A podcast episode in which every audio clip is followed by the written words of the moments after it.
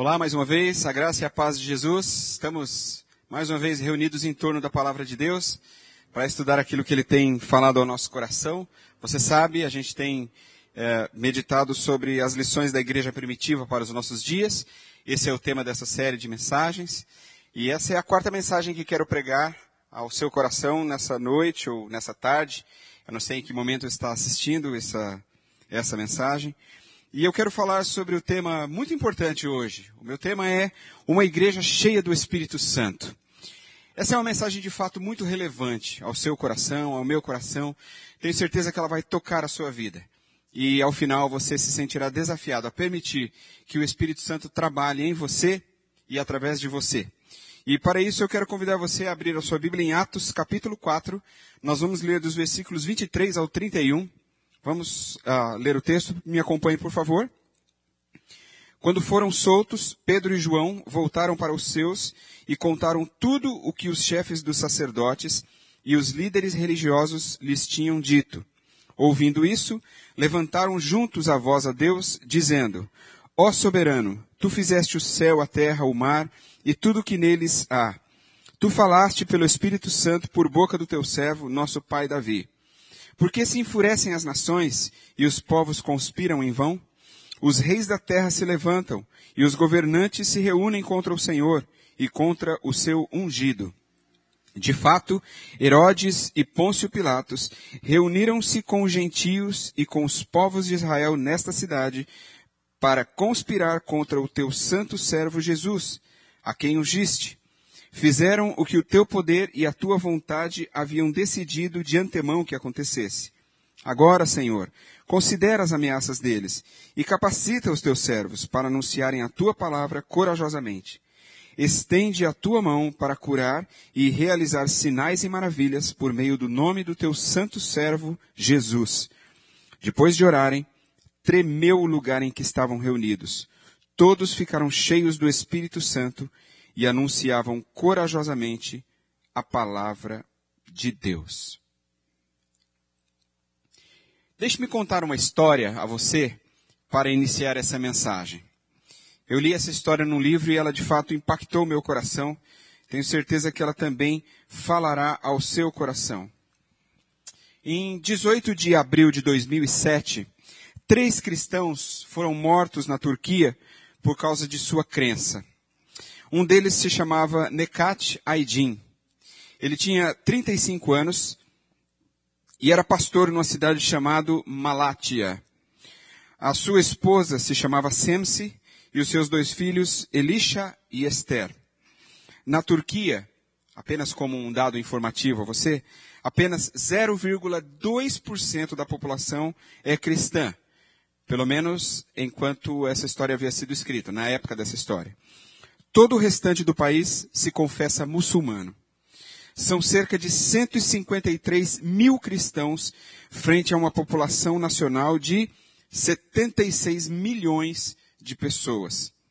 Nos dados da época, como eu disse. Numa determinada manhã, Necate saiu para o seu trabalho.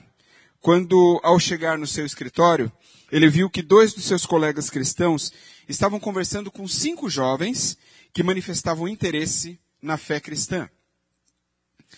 Mas o fato é que tudo aquilo não passava de uma mentira utilizada apenas para descobrir os missionários. Logo, aqueles homens revelavam, revelaram o que traziam: armas de fogo, facas, cordas e toalhas.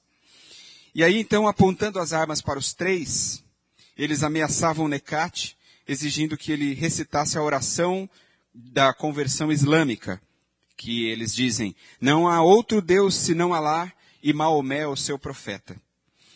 E quando Necate se recusou a recitar aquela confissão, começou então a tortura. E aí a história conta que por uma hora, por cerca de uma hora, os assaltantes amarraram, interrogaram e retalharam os cristãos. Por fim, com a polícia literalmente derrubando a porta, cortaram a garganta das vítimas.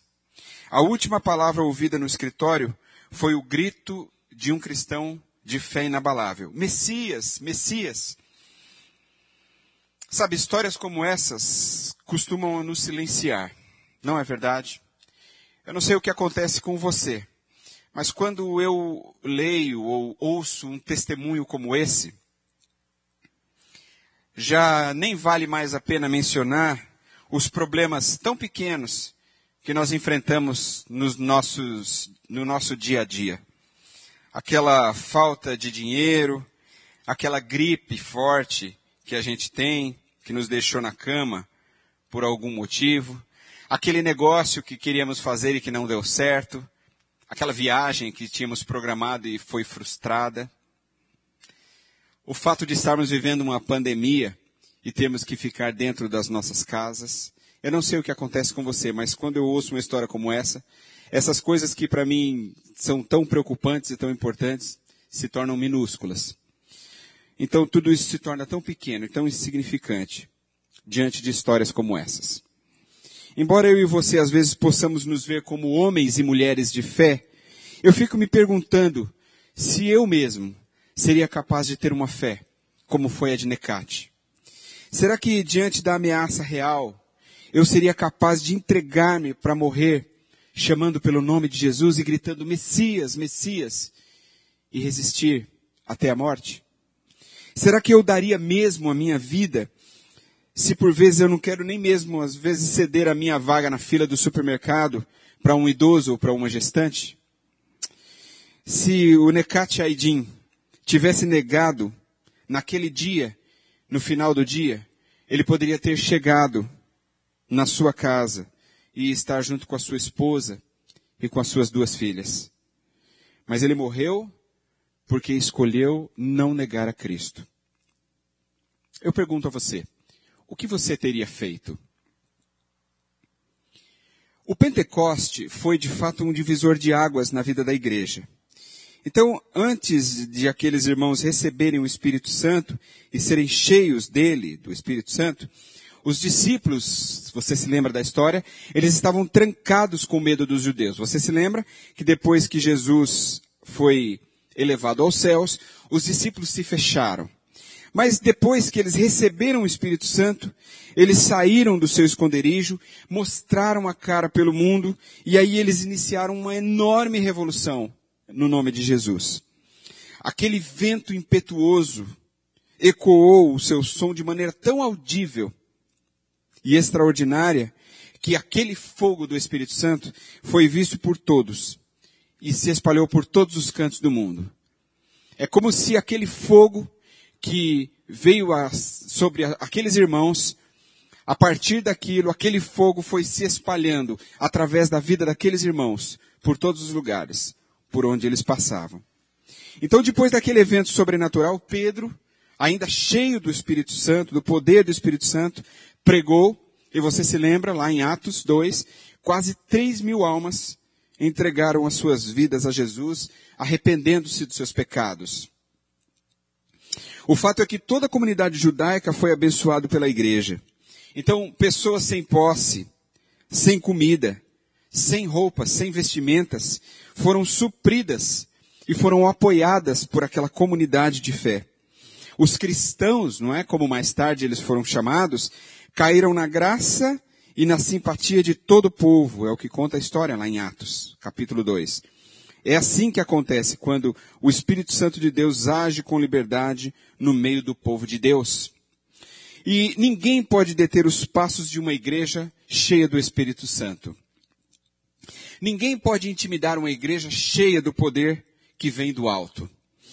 Ah, quando nós olhamos, por exemplo, lá nas cartas escritas, nos primeiros capítulos do livro de, Apocalipse, e que foram enviadas para aquelas sete igrejas da Ásia, você se lembra? Lá é interessante que Jesus fala sobre igrejas frias, igrejas mornas e até de igrejas que estão mortas. Ele fala, por exemplo, de igrejas que estão sendo condescendentes com práticas pecaminosas. E o que isso significa?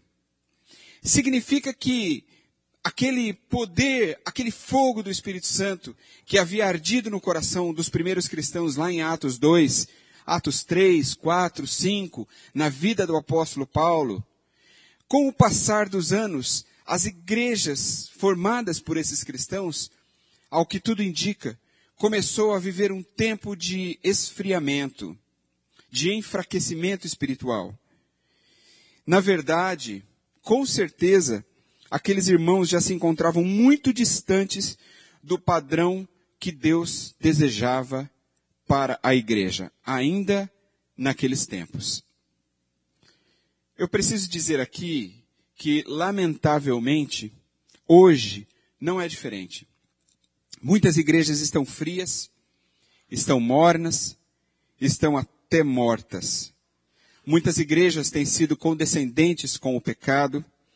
Há muito tempo nessas igrejas a mensagem deixou de ser a mensagem da cruz e aí por isso essas igrejas deixaram de ser relevantes. Muitas dessas igrejas hoje promovem muito entretenimento e até aguçam os nossos sentidos, é claro, mas não transformam mais o coração e a alma das pessoas.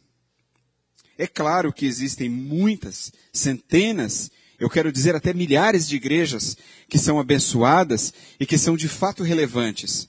E é claro também que o tamanho de uma igreja não determina isso. Não é porque uma igreja é gigante, ela é extremamente abençoada, ou ela cresceu simplesmente porque ela criou mecanismos para atrair pessoas que não são mais a mensagem da cruz.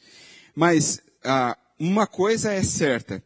Ah, o, ah, ah, certamente o quanto uma igreja acolhe as pessoas está relacionado ao quanto ela semeia. Então, isso é muito importante. Quanto uma igreja lança a semente? O quanto ela tem trabalhado firmemente para o desenvolver da obra? Certamente isso terá um reflexo na sua membresia, na espiritualidade da igreja, na missão contagiante da igreja. A igreja primitiva era uma igreja de fato relevante e uma igreja irresistível, como diz o N. Cordeiro em um dos seus livros.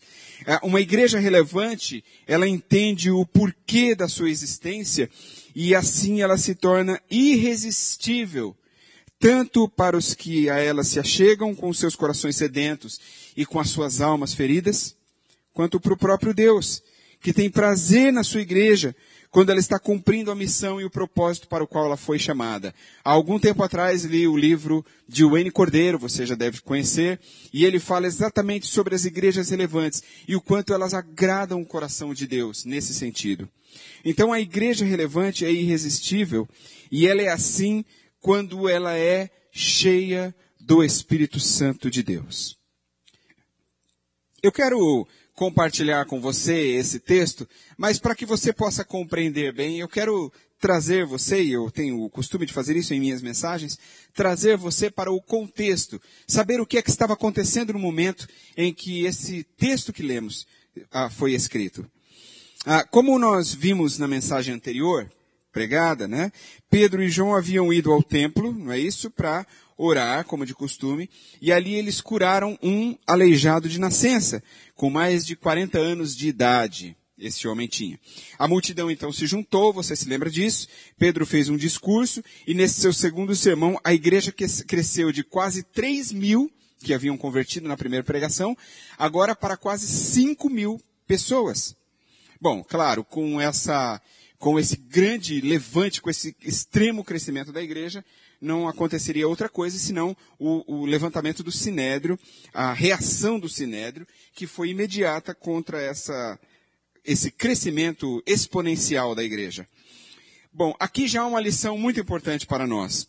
Uma igreja cheia do Espírito Santo, ela atrai as almas para Jesus, mas também atrai a oposição do mundo.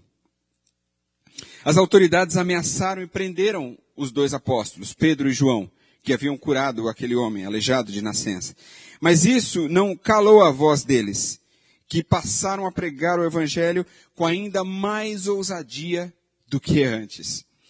E aí no dia seguinte ao da prisão, você se lembra da história, Pedro e João então foram interrogados sobre em nome de quem eles faziam aqueles sinais, aqueles milagres, e de maneira muito específica, em nome de quem eles haviam curado aquele aleijado de nascença.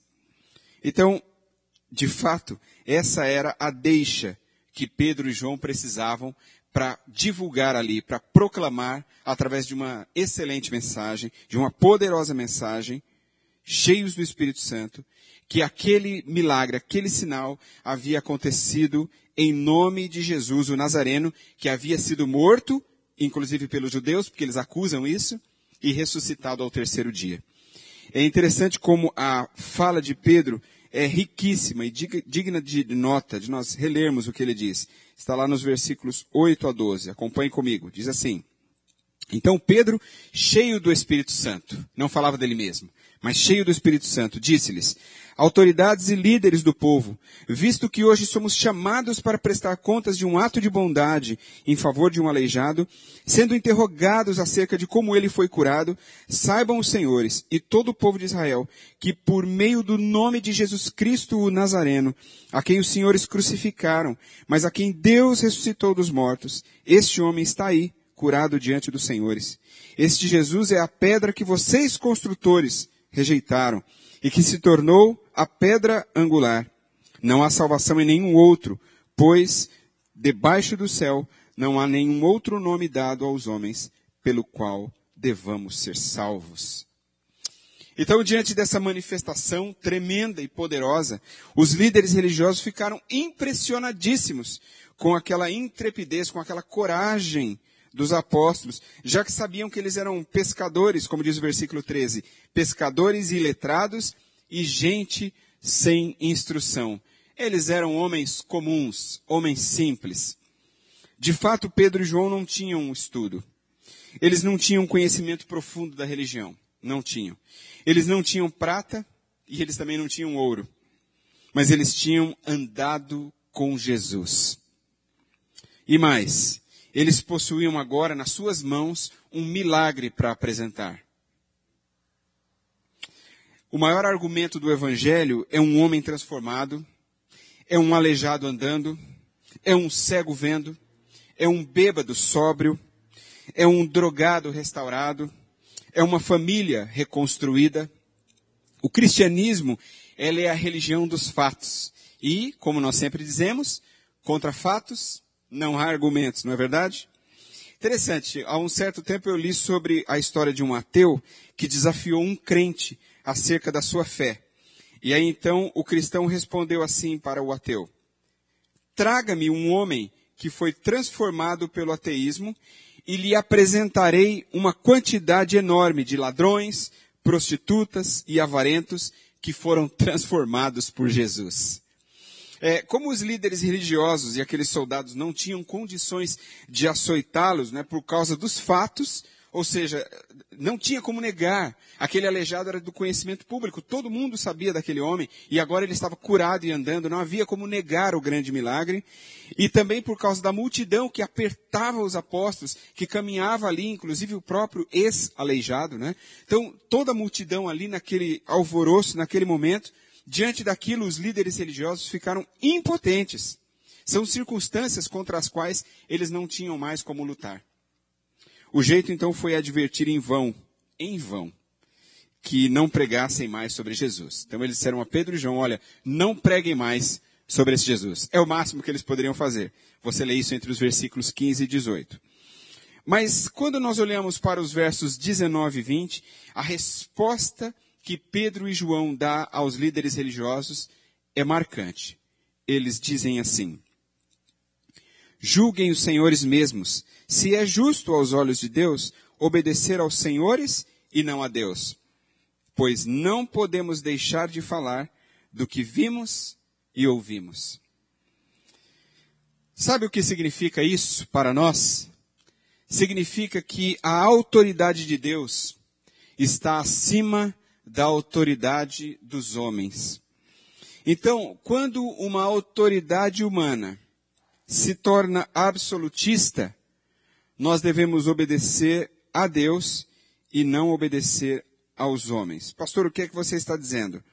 Eu estou dizendo que quando alguma autoridade humana se contrapõe a algo que é de Deus, como cristãos, nós não devemos obedecer à autoridade humana, mas devemos obedecer à voz de Deus. Nos versículos 21 a 22, então o sinédrio se vê encurralado, porque a verdade dos fatos, como eu já disse, estava contra eles.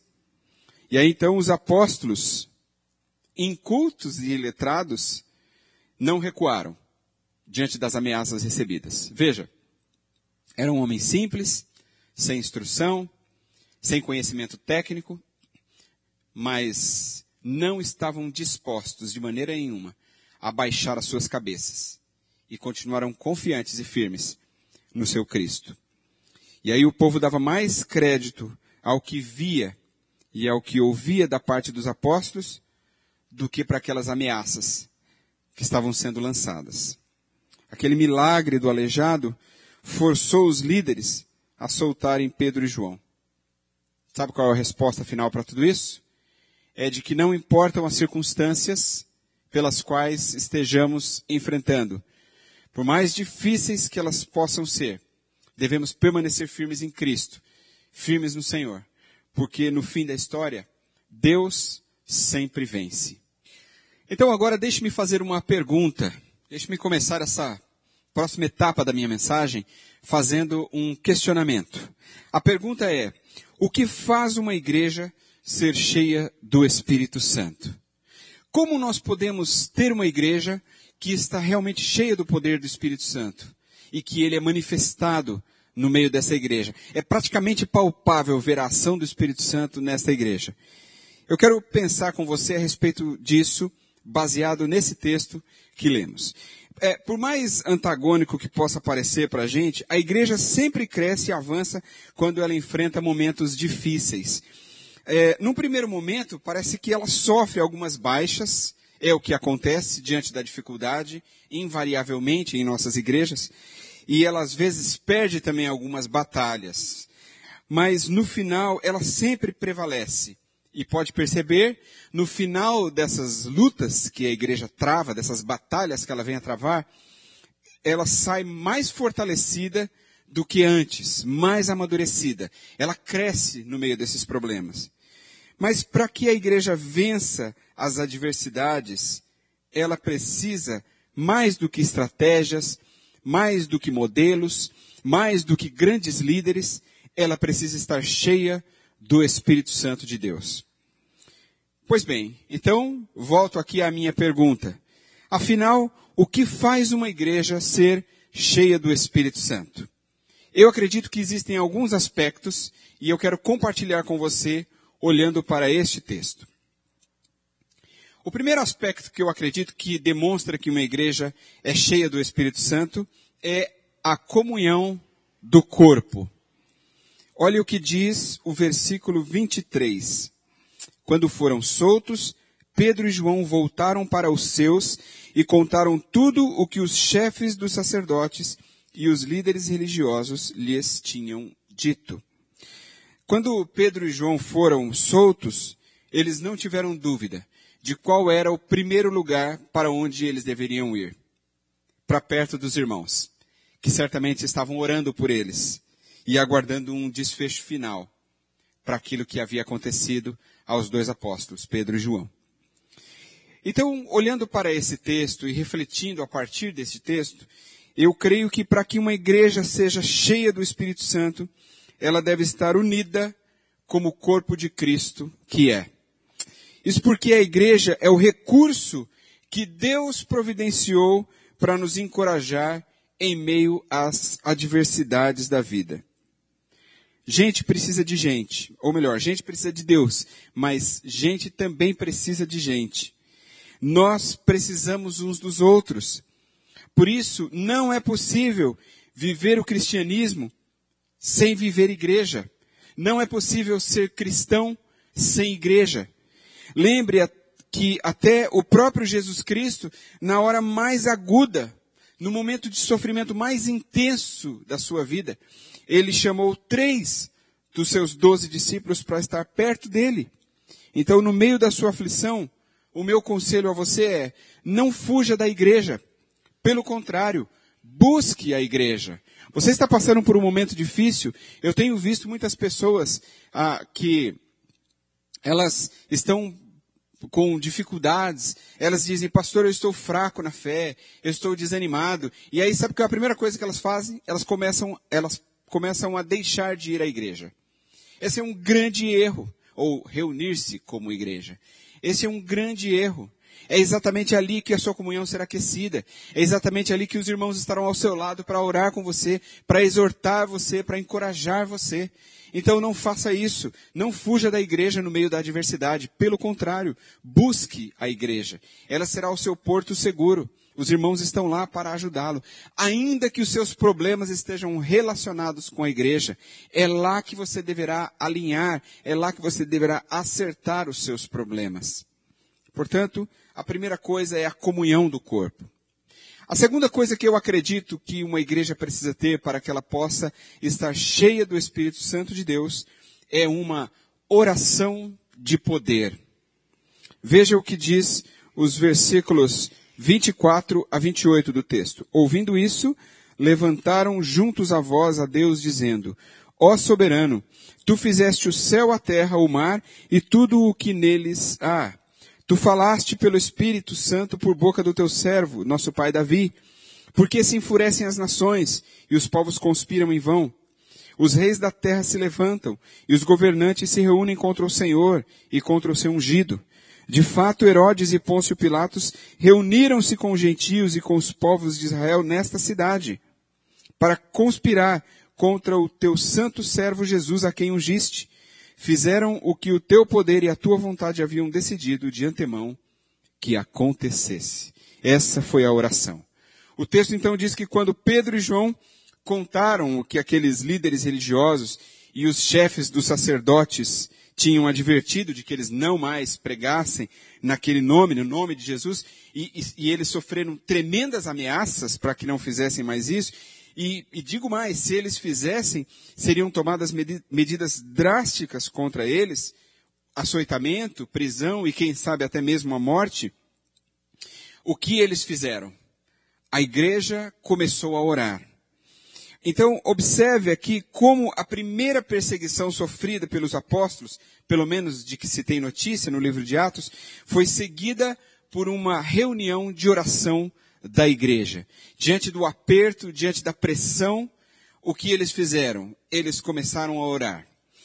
Então, é, se a gente for pensar aqui sobre isso, essa ideia de orar, em princípio, é uma coisa que para nós é tranquilo, ou seja, uma atitude normal de qualquer cristão. O que é que você faz diante da dificuldade? A primeira coisa que você faz, você começa a orar. Isso é normal. Qualquer igreja diante de uma circunstância como essa, qualquer cristão diante de uma circunstância como essa, vai começar a orar. Muito bem. Mas a diferença está no tipo de oração que eles fizeram. É por isso que eu reli o texto. Para que você pensasse no tipo de oração que eles fizeram. Pense comigo. O que é que você deve pedir no momento como o que estavam vivendo aqueles irmãos? Eles estavam sendo apertados, estavam sendo ameaçados. O que se ora num momento como esse? Ora-se por libertação? Ou ora por, ora-se, por exemplo, por morte dos opositores? Que tal? Ou o alívio em meio à dor e ao sofrimento? Que tipo de oração? Agora preste atenção nisso.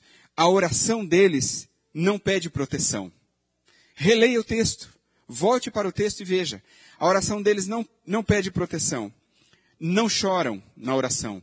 Eles não reclamam pelo sofrimento na oração. A oração deles glorifica o nome de Jesus. Isso é extremamente importante nesse texto. Quantas vezes desanimamos ou somos ameaçados na fé e começamos a clamar por misericórdia. Eu não estou dizendo que não devemos clamar por misericórdia, mas nós talvez precisemos redirecionar o potencial das nossas orações, as palavras das nossas orações. Não é o que vemos aqui. Não vemos aqui lamento, choro, afasta de nós isso, tira isso de nós neste momento. Não é isso que eles pedem. O que nós vemos aqui é uma oração que clama por coragem e ousadia. Eles pedem força para resistir o sofrimento. Será que não deveria ser essa a nossa oração também, diante das circunstâncias difíceis? Nós, como igreja, somos a esperança do mundo. E nós não podemos sobrar em medo, em temor, em incerteza. Pelo contrário, nós devemos transbordar em coragem e ousadia. Então, o melhor método de enfrentar a oposição é sempre a oração. A ação dos discípulos não foi de ira, nem de planejar uma vingança. Eles não, não planejaram um motim, uma conspiração, um ataque, nada disso. Em vez disso, eles recorreram diretamente e simplesmente à oração. Sabe, a igreja deve primeiro buscar a Deus em oração, nas horas de dificuldade. Este é o primeiro, o primordial e o principal passo que uma igreja deve dar diante das lutas e das aflições. A oração é a arma de guerra no meio da batalha espiritual, sabia disso? Quando nós nos curvamos diante de Deus, nós, ao mesmo tempo, estamos nos levantando diante dos homens e enfrentando as lutas com coragem. Você está vendo as pessoas se levantarem contra você? Então curve-se diante de Deus e Deus colocará você num lugar excelente. Portanto, a oração de poder a que me refiro não é a oração do crente mais santo, mais espiritual, mais maduro, mais experimentado, com mais anos de vida cristã. Não é. Não é essa. Qualquer crente de qualquer igreja pode proferir uma oração de poder. A oração de poder é aquela que dá glória a Deus, que dá toda a glória a Deus, que entende o sofrimento como parte do amadurecimento, que confia no consolo, na provisão e na força de Deus para vencer qualquer tipo de adversidade. E, principalmente, é aquela que reconhece que tudo está debaixo do propósito e da vontade soberana de Deus, principalmente as nossas próprias vidas. A A.W. Tozer diz que o maior problema da igreja é que ela não medita o suficiente acerca da grandeza de Deus. E aí a pergunta nesse momento é: qual é o tamanho do seu Deus? Você já pensou sobre isso? Qual é o tamanho do seu Deus? Eu tenho uma sensação de que às vezes nós esquecemos de que Deus é Deus.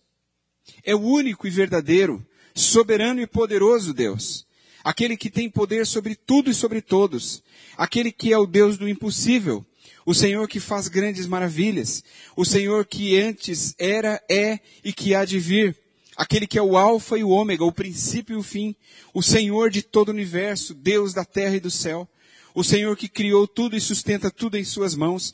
O Senhor que nos criou do pó da terra. O Senhor que nos formou e nos colocou fôlego de vida. E agora conduz as nossas vidas. Não é o Deus que deixa o mundo correr à solta, mas é o Deus que coordena todas as coisas e tem a sua soberania, o poder e a ciência de todas as coisas. Esse é o Deus em quem nós acreditamos. Às vezes, nós pensamos que estamos à mercê da crise internacional, que estamos nas mãos dos políticos de Brasília, ou que a nossa vida depende da empresa onde trabalhamos, ou que nós estamos subjugados pelo coronavírus. A nossa vida está nas mãos do Deus vivo, o mesmo que criou os céus e a terra. Ele diz enfaticamente em Sua palavra que nós devemos nos aquietar e saber que Ele é Deus. Portanto, a segunda coisa para que uma igreja seja cheia do Espírito Santo é que ela deve proferir orações de poder, acreditando no Deus Todo-Poderoso, que tem o controle soberano sobre a história e sobre a igreja e sobre cada vida. E a terceira coisa que eu gostaria de compartilhar com você aqui, que entendo ser de fato ah, também um, uma das características de uma igreja cheia do Espírito Santo é a vida de testemunho. Olhe agora para os versículos 29 e 30 do texto. Agora, Senhor, considera as ameaças deles e capacita os teus servos para anunciarem a tua palavra corajosamente. Estende a tua mão para curar e realizar sinais e maravilhas por meio do nome do teu santo servo Jesus. Uma igreja cheia do Espírito Santo, ela não ora pela cessação dos problemas, mas para poder testemunhar em meio aos problemas. Veja aqui no texto bíblico que eles não pediram que Deus olhasse para o problema. Observe isso. Eles não estão pedindo para Deus olhar para o problema. Eles não eram masoquistas. Eles não pediram sofrimento. Mas também não pediram o fim das ameaças. Eles pediram poder para testemunhar. Às vezes as nossas orações apenas visam o fim do sofrimento, mas não pedimos poder para suportar os sofrimentos. Nós somos humanistas. Essa é a grande questão, este é o grande problema. Então por isso nós perdemos a visão e o propósito de Deus na nossa dor. Nós queremos tudo hoje, alívio imediato, tudo para agora. Em vez de ficarem tremendo de medo, os cristãos de Atos pediram, versículo 30, versículo 30. Jesus mostra o teu poder. Então, enquanto estivermos parados, ninguém, ninguém vai reclamar. É, o Max Lucado diz algo muito interessante sobre isso. Ele diz que os cães não latem para carros estacionados. É, uma igreja cheia do Espírito Santo pede poder para testemunhar com toda coragem, porque ela nunca perde a perspectiva da constante ação milagrosa de Deus no meio da igreja. Então ela avança e ela enfrenta tudo por causa da missão e do nome do seu mestre, que é Jesus Cristo. E aqui cabem muito bem as palavras escritas por Pedro para animar e fortalecer a igreja. Lá em 1 Pedro capítulo 3, versículos 14 e 15. Estou lendo aqui numa linguagem de hoje, que diz assim: Como vocês serão felizes se tiverem de sofrer por fazerem o que é certo. Não tenham medo de ninguém. Não fiquem preocupados. Tenham no coração de vocês respeito por Cristo e o tratem como Senhor. Estejam sempre prontos para responder a qualquer pessoa que pedir que expliquem a esperança que vocês têm. Eu quero concluir esta meditação agora, lendo com você o último versículo do texto base, o versículo 31. Ele diz assim: Depois de orarem, tremeu o lugar em que estavam reunidos. Todos ficaram cheios do Espírito Santo e anunciavam corajosamente a palavra de Deus. Que texto extraordinário! O texto diz que quando aqueles irmãos oraram, o local que estavam reunidos tremeu e todos foram cheios do Espírito Santo e com toda coragem anunciavam a palavra de Deus. Deixe-me perguntar a você. Alguma vez o local onde você estava tremeu por causa do poder da oração levantada ali? Eu quero compartilhar com você uma experiência pessoal. Me lembro que uma época de nossa vida, nós, eu, minha esposa e mais alguns amigos, liderávamos um trabalho com juventude na Associação Batista de onde nós éramos da região de Jundiaí, no estado de São Paulo. Eram igrejas reunidas de várias cidades vizinhas. Então fizemos um evento, um acampamento, na verdade, e num dos cultos da manhã, me lembro que nós saímos de dentro do, do salão onde nos reunimos, colocamos todas as cadeiras na, na área externa, onde haviam árvores, um local muito agradável. E naquela manhã levamos apenas os violões, não levamos instrumentos elétricos. E sentamos ali com toda aquela turma, tínhamos em média umas 120 pessoas no acampamento. E então tivemos uma palestra com um dos pastores, haviam mais uns três pastores ou quatro conosco. E então fizemos ali uma roda de conversa ao final da palestra e começamos a compartilhar do que Deus poderia fazer na vida dos jovens. Ouvimos ali um testemunho de um dos pastores contando uma experiência vivida por missionários que ele conhecia. A partir daquele momento, houve de fato, posso afirmar com todo o meu coração, um grande mover do Espírito Santo. Não houveram sons, não houve música, não houve gritaria, não houve barulho algum. Me lembro que nós tivemos um grande momento de silêncio. Antes desse momento iniciar, um dos pastores que estava ali disse, gostaria de abrir a oportunidade para que vocês manifestassem o que Deus tem falado ao seu coração. E então ninguém disse nada.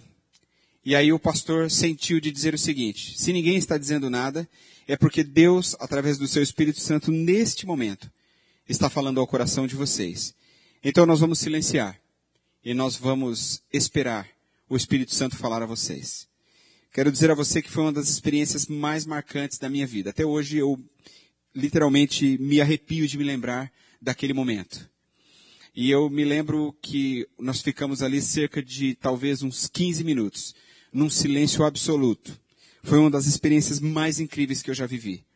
Todos aqueles jovens e adolescentes, aqueles pastores, os músicos silenciaram seus instrumentos e nós ficamos todos num silêncio absoluto. Depois de 15 minutos, cerca de 15 minutos, algumas pessoas começaram a se manifestar, dizendo que Deus estava chamando eles cada um deles para a obra. Alguns, como o meu amigo Nilson, se levantou para a obra missionária. Me lembro que ele, então, alguns anos depois, se envolveu num projeto missionário em Angola. Já viajou cerca de dez vezes para lá. Nós tivemos outras pessoas sentindo vocacionadas. E foi naquele dia, naquele momento, naquela circunstância, que Deus falou ao meu coração. E eu senti claramente Ele dizendo, você, eu estou chamando para ser um pastor de uma igreja. Foi naquele momento, naquele dia, que Deus falou ao meu coração e aquilo transformou a minha vida por completo. A partir daquilo, eu nunca mais consegui viver da mesma maneira. O Espírito Santo de Deus falou naquele momento em que nós pudemos desfrutar de comunhão, de oração de poder e depois seguida de um grande momento de testemunhos que eu quero dizer a você é que não há expansão eficaz do Evangelho de Jesus Cristo sem o poder do Espírito Santo.